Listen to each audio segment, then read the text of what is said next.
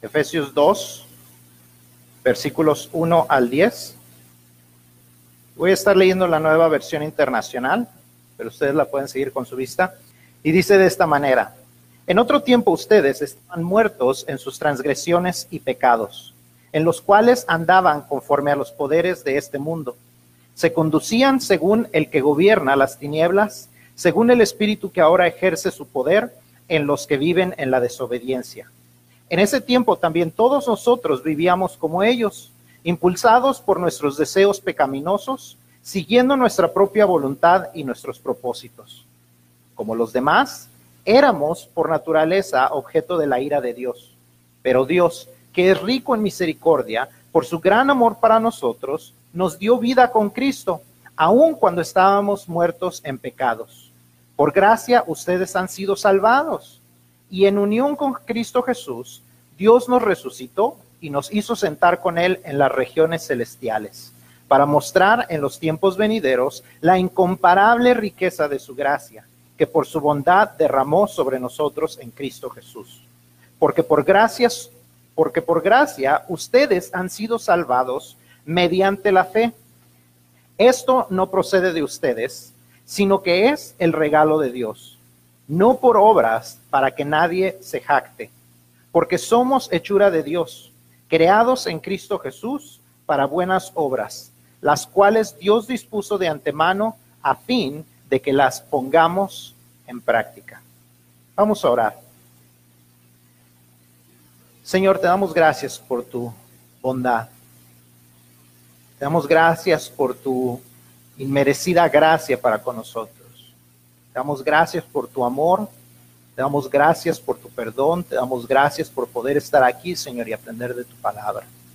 Te pedimos que tú nos bendigas esta mañana y te damos gracias, Señor, porque podemos aprender de tu palabra para nuestras vidas. Te pedimos perdón por cualquier cosa, Señor, que hayamos hecho que nos separa de ti y que nos estorba de escuchar tu mensaje. Y te pedimos, Padre, que eh, nuestra mente y nuestro corazón estén listos para recibir tu mensaje en esta mañana. Porque te lo pedimos y te damos gracias en nombre de Cristo Jesús. Amén. ¿Pueden tomar sus asientos? Para comenzar hoy, voy a hacer una pregunta un tanto seria y un tanto pesada. Es una pregunta que tal vez nos han hecho en el pasado es una pregunta que tal vez hemos hecho en el pasado. Y es una pregunta que ah, es difícil porque no nos gusta mucho hablar de este tema. Pero si usted muriera hoy y estuviera ante la presencia de Dios y Dios le preguntara, ¿por qué te debería dejar entrar? ¿Cuál sería su respuesta. Si usted muriera hoy y estuviera delante de Dios y Dios le preguntara, ¿por qué debería dejarte entrar? ¿Cuál sería su respuesta? Y la razón por la que es una pregunta difícil, como les digo, es porque a, a veces la gente no le gusta hablar de la muerte. Pero la otra razón por la que es difícil es porque si le preguntamos a la gente, a nuestro alrededor hay muchas razones que ellos podrían dar. Algunas personas dirían, porque he tratado de ser una buena persona. Otros dirían, porque no le he hecho daño a nadie. Tal vez aún otros dirían, porque he tratado de hacer buenas obras. Otros dirán, porque he ayudado a las personas necesitadas. Y aún algunos se llegarán a, a atrever a decir, porque yo he estado siempre en la iglesia aprendiendo de ti. ¿Se atreverán a decir esto delante de Dios? Pero ¿qué es lo que une a todas estas respuestas? ¿Qué es lo que las hace algo en común a todas estas respuestas? La obra que estamos hablando de lo que yo hago, yo hice, o yo no hice, o yo me porté bien, o yo le hice el bien a los demás, o yo no le hice mal a nadie, o yo fui a la iglesia, yo aprendí de ti. Y todos tienen en común lo que yo hice para ganarme un lugar en el cielo. Desafortunadamente hay un problema con cada una de esas respuestas en cuanto se refiere a nuestras acciones, a causa de que todos hemos pecado, que todos hemos cometido errores, todos hemos tomado malas decisiones, no lo que hacemos nunca será suficiente para ir al cielo. Hablándonos de esto, Isaías 64 Isaías 64 6 declara, todos somos como gente impura, todos nuestros actos de justicia son como trapos de inmundicia todas las cosas buenas que hagamos para salvarnos, para justificarnos, para decir que nosotros estamos bien delante de Dios. Aclaremos esa palabra. Muchas veces la usamos y no la aclaramos, así y, la gente se queda un poco perdida. La palabra justificarse o justicia o ser justos delante de Dios. Eso significa que estamos bien delante de Dios. La palabra originalmente se refiere a, no, yo creo que nadie, nadie le ha sucedido, pero que de repente usted sube un poquito de libras y la ropa que antes le quedaba aguadita, ahora le queda, ¿cómo decimos? Me queda justa. O sea, me queda al tamaño. ¿Verdad? Y cuando decimos que estamos justificados o que somos justos delante de Dios, quiere decir que estamos exactamente a la forma, al tamaño como Dios quiere. Entonces dice ahí que todo lo que nosotros tratamos de hacer, todas las, palabras que nosotros usamos o todas las obras que hacemos para estar justos delante de Dios, dice, todas nuestras obras de justicia, todos nuestros actos de justicia, todas aquellas cosas que nos pueden, que quisiéramos que nos pusieran bien delante de Dios, dice, son como trapos de inmundicia, son como trapos sucios, son como trapos cochinos diríamos algunos.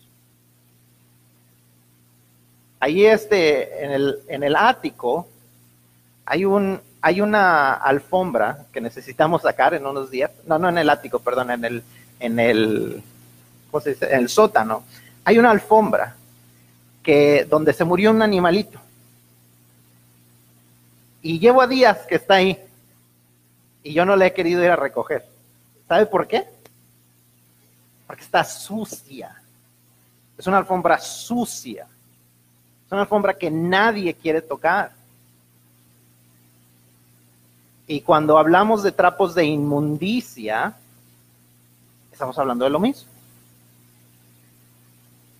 Y dice que todo lo que tratamos de hacer para justificarnos delante de Dios, para estar bien delante de Dios, fuera de lo que Él nos dice que hagamos, y ahorita vamos a hablar de lo que Él nos dice que hagamos, es como un trapo sucio, un trapo que nadie quiere tocar. Delante de Dios, todo lo que tratemos de hacer por ganarnos nosotros la salvación es insuficiente, es sucio.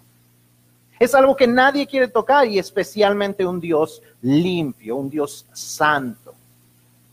Entonces, ¿qué podemos hacer? ¿Cómo se llega al cielo? Vamos a ver hoy lo que la Biblia nos dice acerca de esto y vamos a analizar lo que cada uno de nosotros creemos. La verdad es que lo que creemos impacta cómo actuamos.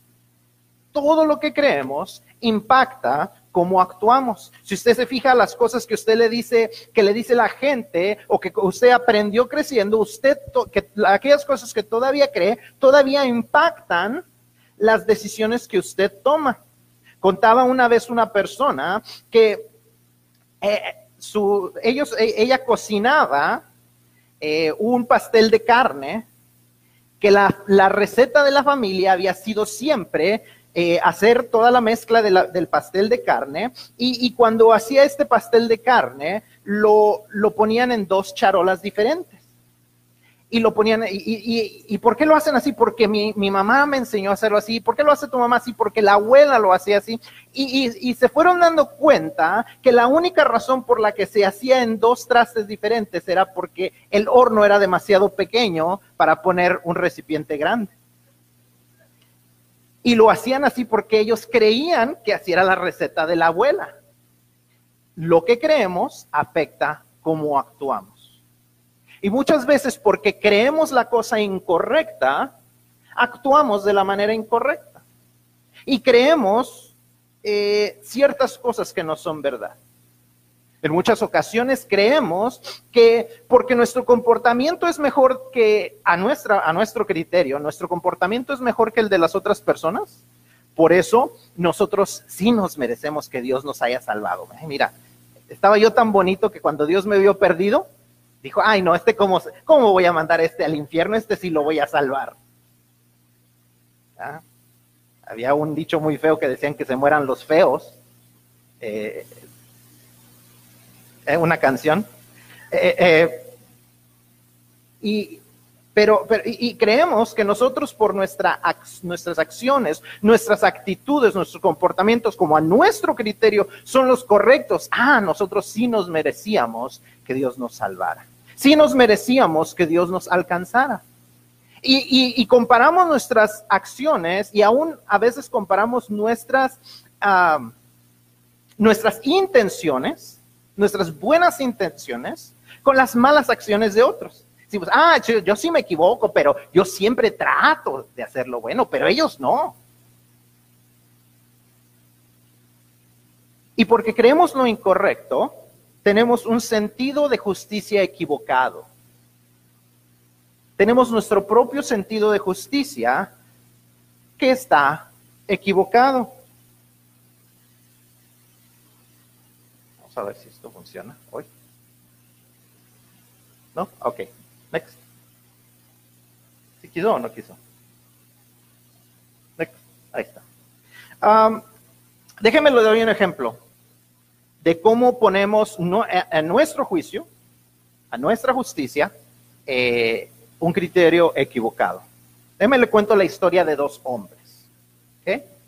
Estos dos hombres existían y uno de ellos fue un ladrón y un criminal.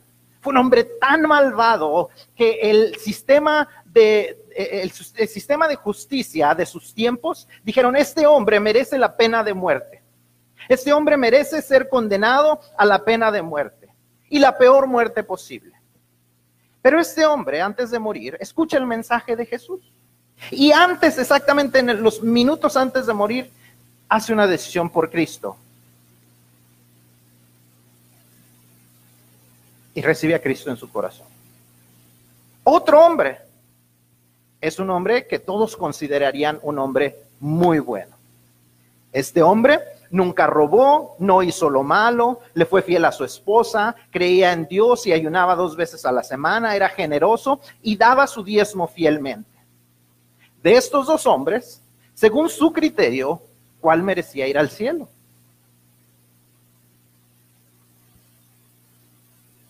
Según nuestro criterio, el segundo. Claro. Ahora, estos dos hombres están en la Biblia. Uno de ellos, el que fue crucificado junto a Jesús. Un malhechor, un criminal, que en el último minuto le dijo a Jesús, acuérdate de mí cuando estés en tu reino. Y la promesa de Jesús fue, hoy estarás conmigo. Ni siquiera me voy a tener que acordar de ti allá hoy vas a estar conmigo en el paraíso. Pero también nos cuenta Jesús la historia de un publicano y un fariseo.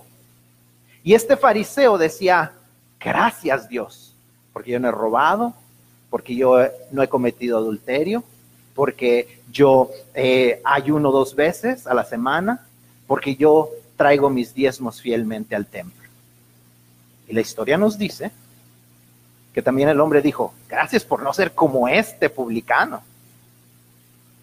Pero dice que el publicano, porque pidió perdón, eh, se fue a su casa justificado, pero este hombre no.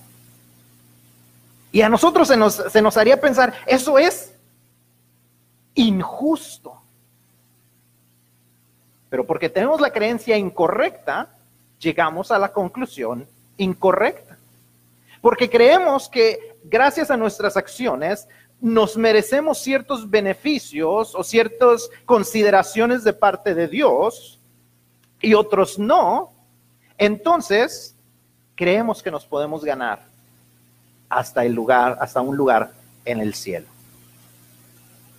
Pero la verdad es que la Biblia nos enseña que si hablamos de quién lo merece, ninguno de los dos hombres merecía ser perdonado, porque ambos eran hombres pecadores, ambos eran personas que por sí mismos no se podían salvar, ambos eran hombres que como leíamos al principio estaban muertos en sus delitos y pecados.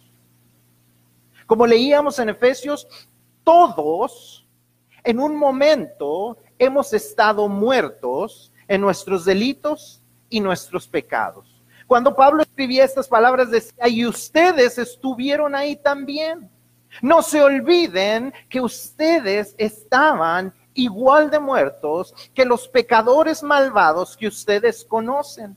Así ustedes hubieran sido unas muy buenas personas al, al, criterio de ustedes y al criterio de los que estaban a su alrededor. Ustedes estaban igual de perdidos que los peores pecadores. Ninguno de ustedes merecía ser salvado.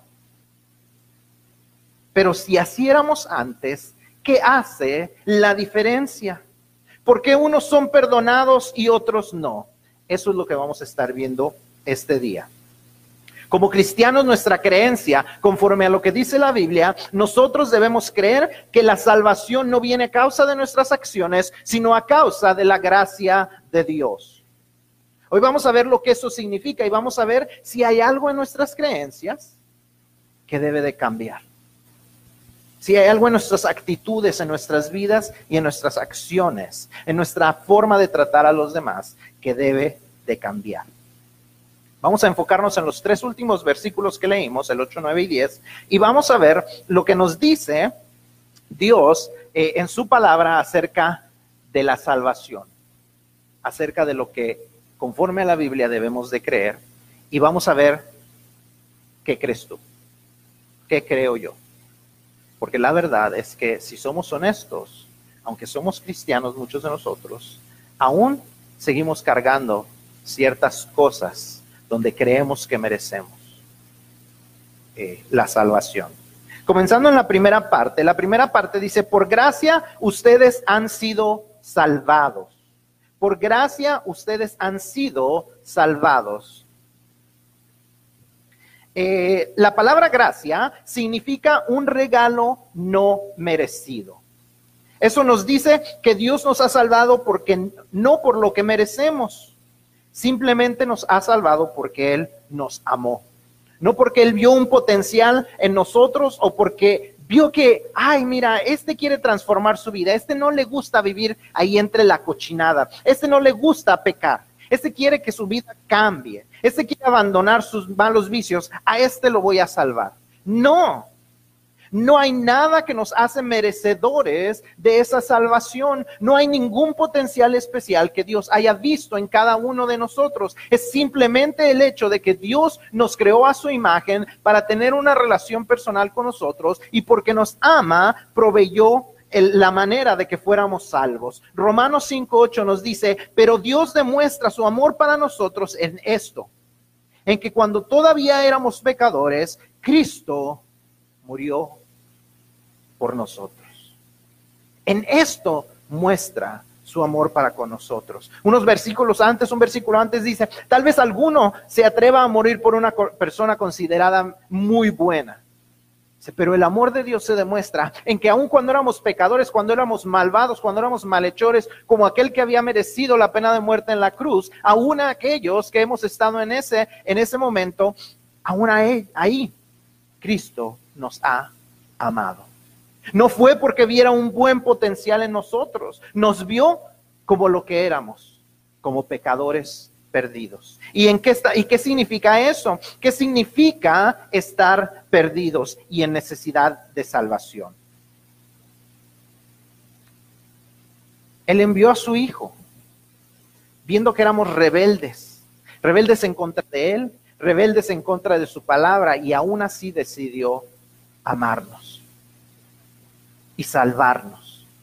Dice, por gracia, ustedes han sido salvados. Ahora, ¿de qué hemos sido salvados? Porque en muchas ocasiones perdemos eh, el sentido de lo que eso significa. Hablamos de la palabra perdido. ¿Usted alguna vez ha estado perdido? ¿Qué, qué, qué, siente estar perdido? Y, no, no, me estoy refiriendo a eh, espiritualmente. ¿Qué se siente estar perdido? Que usted iba a algún lugar y, se perdió y se norteó y, y, ya no sabe cómo llegar y no sabe cómo regresar a su casa. ¿Alguna vez ha estado en esa situación usted? ¿Qué es lo que ha sentido? Enojo, frustración, miedo. Pero alguna vez ha sentido como que, ay, nunca voy a poder regresar a mi casa. No sé qué será de mí. Y a veces sentimos que cuando hablamos de estar perdidos espiritualmente es lo mismo. Ay, estoy perdido. Ah, mi vida es, un caos, pero ah, eventualmente todo va a estar bien. Y no entendemos de dónde hemos sido salvados. No entendemos que Dios nos ha salvado de una muerte eterna de un castigo eterno, de un fuego eterno, de un infierno eterno. Cristo murió no para rescatar perritos perdidos. ¿Usted se ha encontrado un perrito perdido y se ha quedado con él? A veces así sentimos que, que Dios nos rescató como perritos perdidos, que si no nos rescataba Él, alguien más nos rescataría, pero solamente Él nos puede rescatar.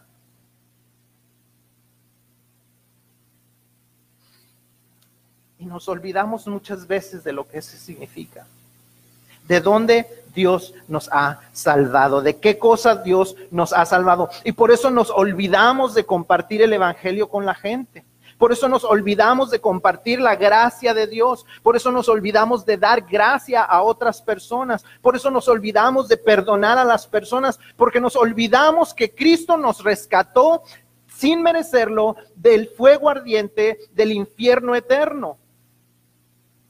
Nos cuesta tanto trabajo hablarle a la gente y nos olvidamos que ahí es a donde van. Nos olvidamos que la gente, que nuestra gente que amamos, muchas veces, a nuestros familiares, a nuestros amigos, su destino, si ellos mueren, es ir al infierno.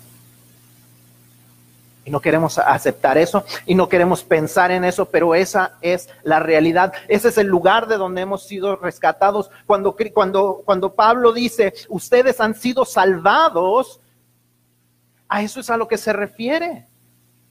A que estábamos destinados a morir y a sufrir eternamente. Estábamos a punto de ¿Usted ha visto la película de Toy Story 3?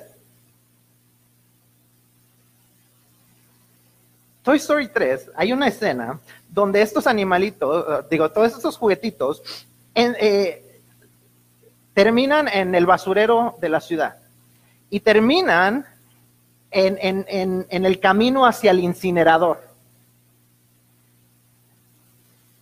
Y están en el incinerador y están acercándose cada vez, cada vez van, van avanzando más hacia el fuego, hacia donde van a ser incinerados, hacia donde van a morir. Y entonces todos ellos se toman de las manitas y están a punto de entrar al fuego cuando de repente baja una, una mano, una, una este, garra y los saca y los rescata del fuego donde iban a perecer.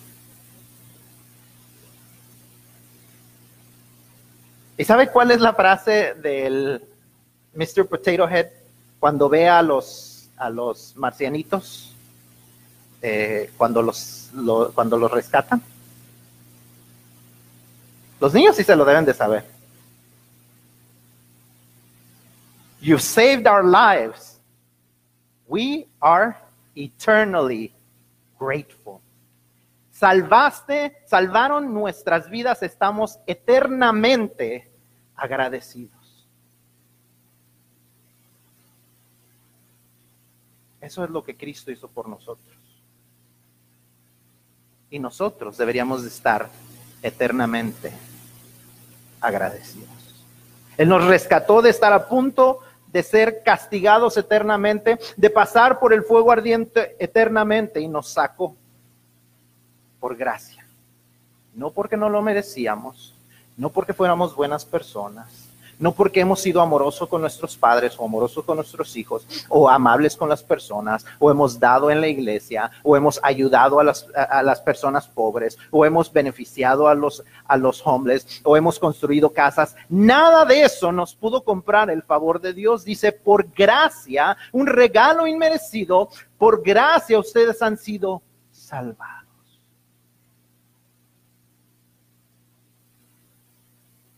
Pensar de dónde nos rescató Dios nos debe impulsar a compartir con otros su necesidad de experimentar la gracia salvadora de Dios. Y muchas veces lo olvidamos porque nos olvidamos de que Dios nos ha salvado por gracia. Número dos, por gracia, continúa el versículo, por gracia ustedes han sido salvados mediante la fe.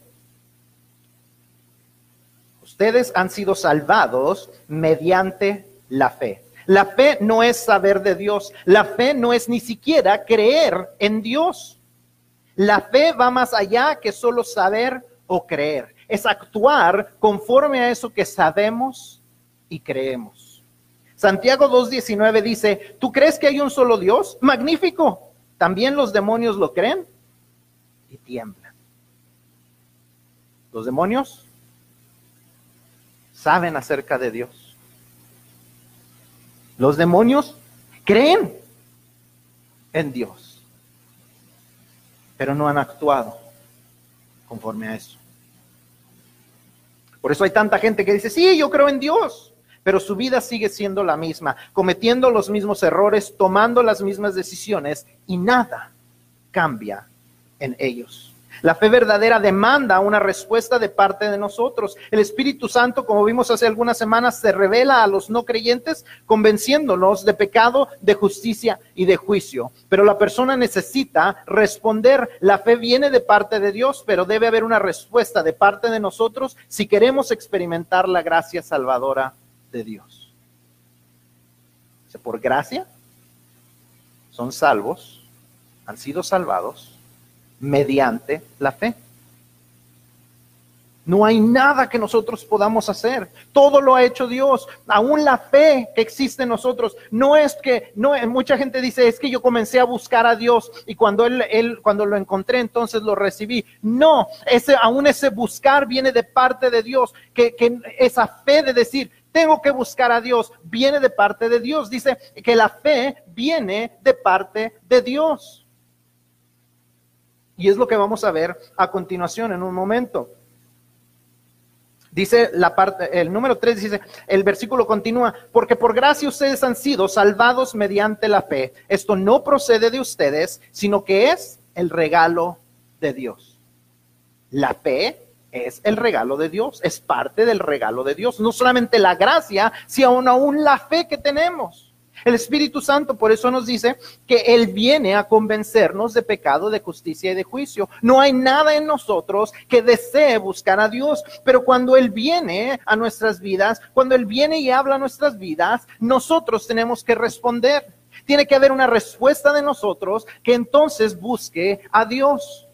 No hay nada en nosotros que diga, yo quiero buscar a Dios. Pero cuando Él viene y nos convence y nos ayuda a darnos cuenta de que somos personas pecadoras, debemos responder. Tiene que haber una respuesta. No solamente es saber que hay un Dios, no es solamente creer que hay un Dios, es actuar sobre esa creencia y decir, yo quiero a ese Dios.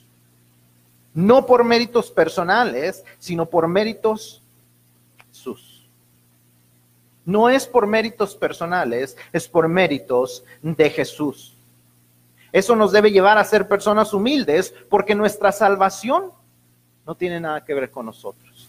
No es porque yo era una persona muy buena, no es porque yo era amable, no es porque yo ayudaba, no es porque yo era muy bonito, no es por cualquier otra cosa, no es porque Dios viera un potencial en mí, no es porque Dios viera distintas cosas en mí que las que ve en otras personas. Es solamente regalo de Dios.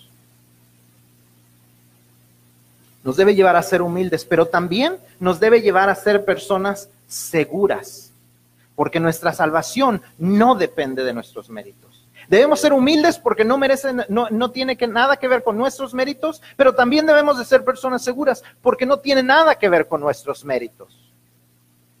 No hay nada que nosotros hagamos que nos haga perder nuestra salvación. No es conforme a nuestros méritos es conforme a lo que Cristo ha hecho. Si nuestra fe es auténtica, no hay nada ni nadie que nos pueda arrebatar de la mano de Dios. Podemos tener seguridad en aquel que es sobre todo y sobre todos.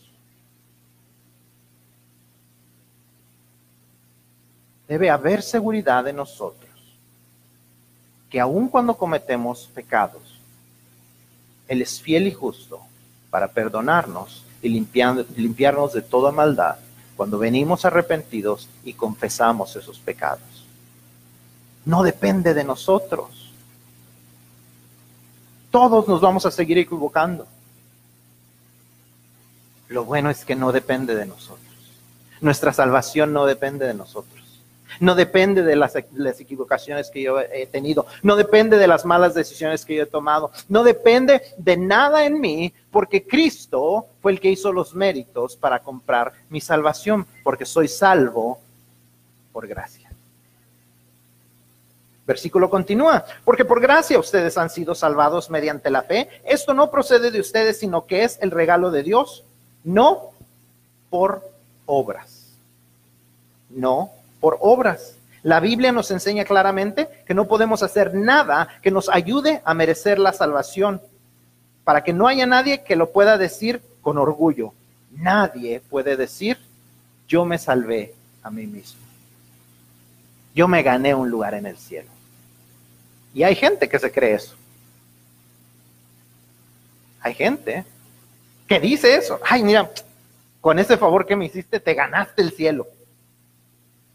Y aunque lo decimos en gracia, eso no es verdad. No hay nada que podamos hacer para ganarnos el cielo. Dice, no por obras, para que nadie se jacte, para que nadie presuma, para que nadie se enorgullezca de que ellos mismos se pudieron ganar un lugar ahí. Pero la Biblia también es clara en el versículo 10 que declara que somos salvados por gracia, por, ah, por medio de la fe, para hacer buenas obras. No por nuestras obras, sino para hacer buenas obras. Fuimos salvados no por nuestras buenas obras, sino para hacer buenas obras. Una fe auténtica tiene que producir buenas obras como fruto. Las buenas obras no hacen a la fe auténtica, sino que la certifican. No es nuestras obras las que dicen, las que hacen a nuestra fe auténtica. Nuestras buenas obras dicen esa fe es auténtica. Yo tengo este reloj a prueba de agua. Este reloj, como es a prueba de agua, yo casi nunca me lo quito. Si usted se acerca y lo ve, está bien rayado. Porque yo camino con él y le pego a las paredes con él, de repente me fijo y tiene rayas blancas de cuando pelo la pintura, yo creo. Cuando hago mecánica, uso este reloj. Cuando me voy a nadar, uso este reloj. Todos los días, cuando me estoy bañando, tengo este reloj puesto. ¿Sabe por qué? Porque es a prueba de agua. No es a prueba de golpes, desafortunadamente, pero es a prueba de agua. ¿Y sabe por qué yo creo que este reloj es a prueba de agua? Porque Casio certifica que este reloj es a prueba de agua. Y he tenido relojes Casio en el pasado que dicen que son a prueba de agua y han cumplido. Entonces, si dice que es a prueba de agua, yo creo que es a prueba de agua. Entonces yo lo meto al agua. Ahora, el agua no lo hace a prueba de agua. El agua certifica que es a prueba de agua. ¿Por qué? Porque yo he tenido otros relojes de otras marcas que dicen ser a prueba de agua. ¿Y sabe qué es lo que sucede cuando me meto a bañar? De repente empiezan a salirle como unas burbujitas adentro del cristal.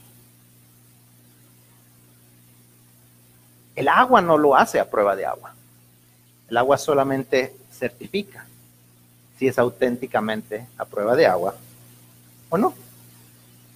De igual manera, las obras no nos hacen cristianos ni hijos de Dios, pero las obras certifican que somos cristianos e hijos de Dios. Si nuestras acciones no han sido transformadas, si seguimos haciendo, hablando y pensando de la misma manera, tenemos que analizar si nuestra fe es auténtica o si simplemente sabemos y creemos que, que Dios existe, pero no hemos dejado que Él verdaderamente tome el control de nuestras vidas.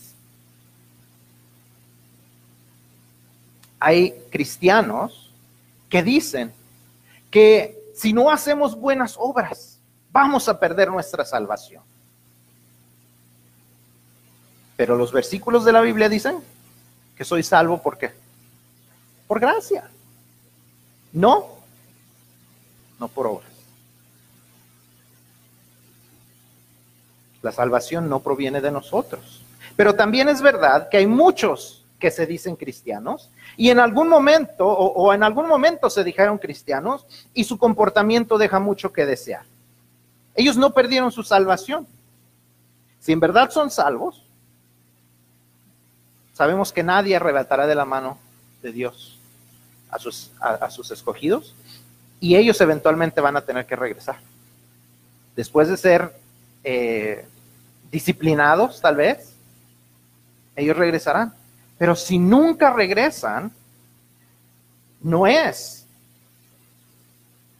porque perdieron su salvación. Lo más seguro es que nunca lo fueron. Así como los relojes que se mete los mete usted al agua y se les mete el agua, no es que dejaron de ser a prueba de agua porque los metió al agua. Se les metió el agua porque nunca lo fueron.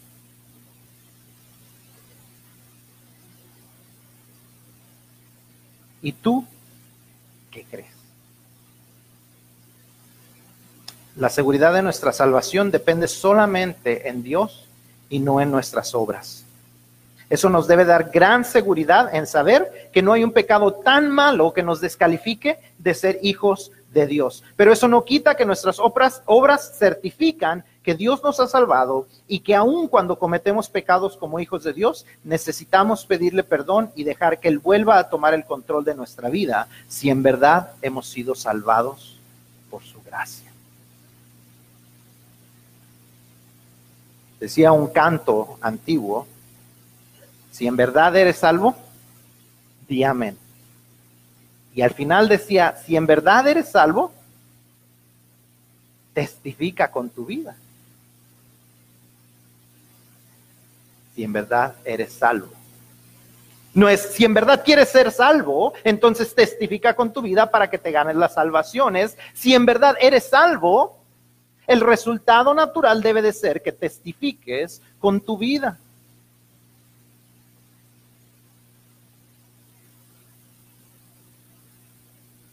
Hace unos meses estaba tomando una clase en la universidad y tenía parte de mis, uno de mis grados más importantes era eh, entregar un, ensayo que eh, era de, de gran puntuación.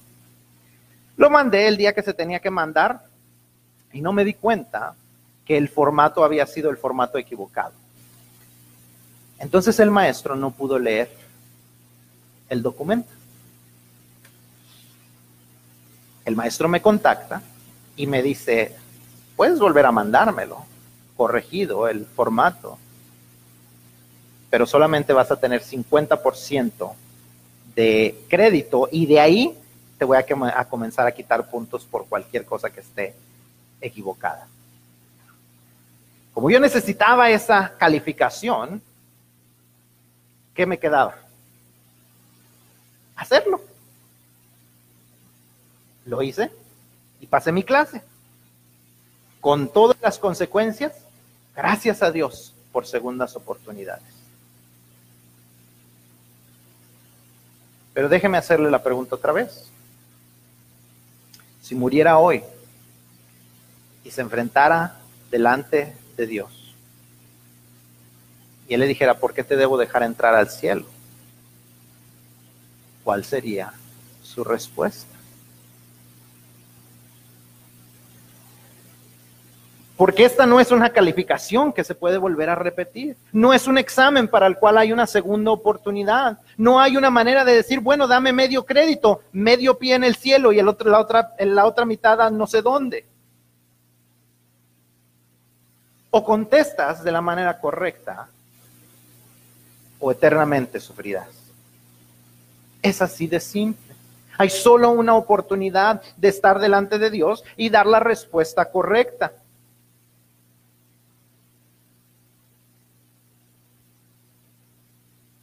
Por el bien de tu alma y de tu eternidad, responde a esa pregunta. En cuanto a la salvación, ¿tú qué crees? Nosotros, como cristianos, ¿qué creemos de la salvación? Que solo hay algunas personas que son dignas de salvarse, que solo hay, que solo aquellos que nos quieren escuchar deberíamos compartirles. Creemos que hay personas que ya están demasiado lejos para que Dios los alcance. O creemos en un Dios que salva por gracia. Y que salva de un sacrificio, de, de un castigo eterno, de un fuego eterno, de un dolor eterno que nunca terminará. Pero que también salva eternamente y ama eternamente y rescata eternamente. Y nadie nos puede tomar cuando creemos en Él. Y cuando nuestras amistades creen en Él. Y cuando nuestros familiares creen en Él. Y cuando nuestros hijos creen en Él. Y cuando nuestros padres creen en Él. Ellos serán salvos por la eternidad. Y pasaremos la eternidad con ellos en el cielo. En cuanto a la salvación por gracia, ¿tú qué crees?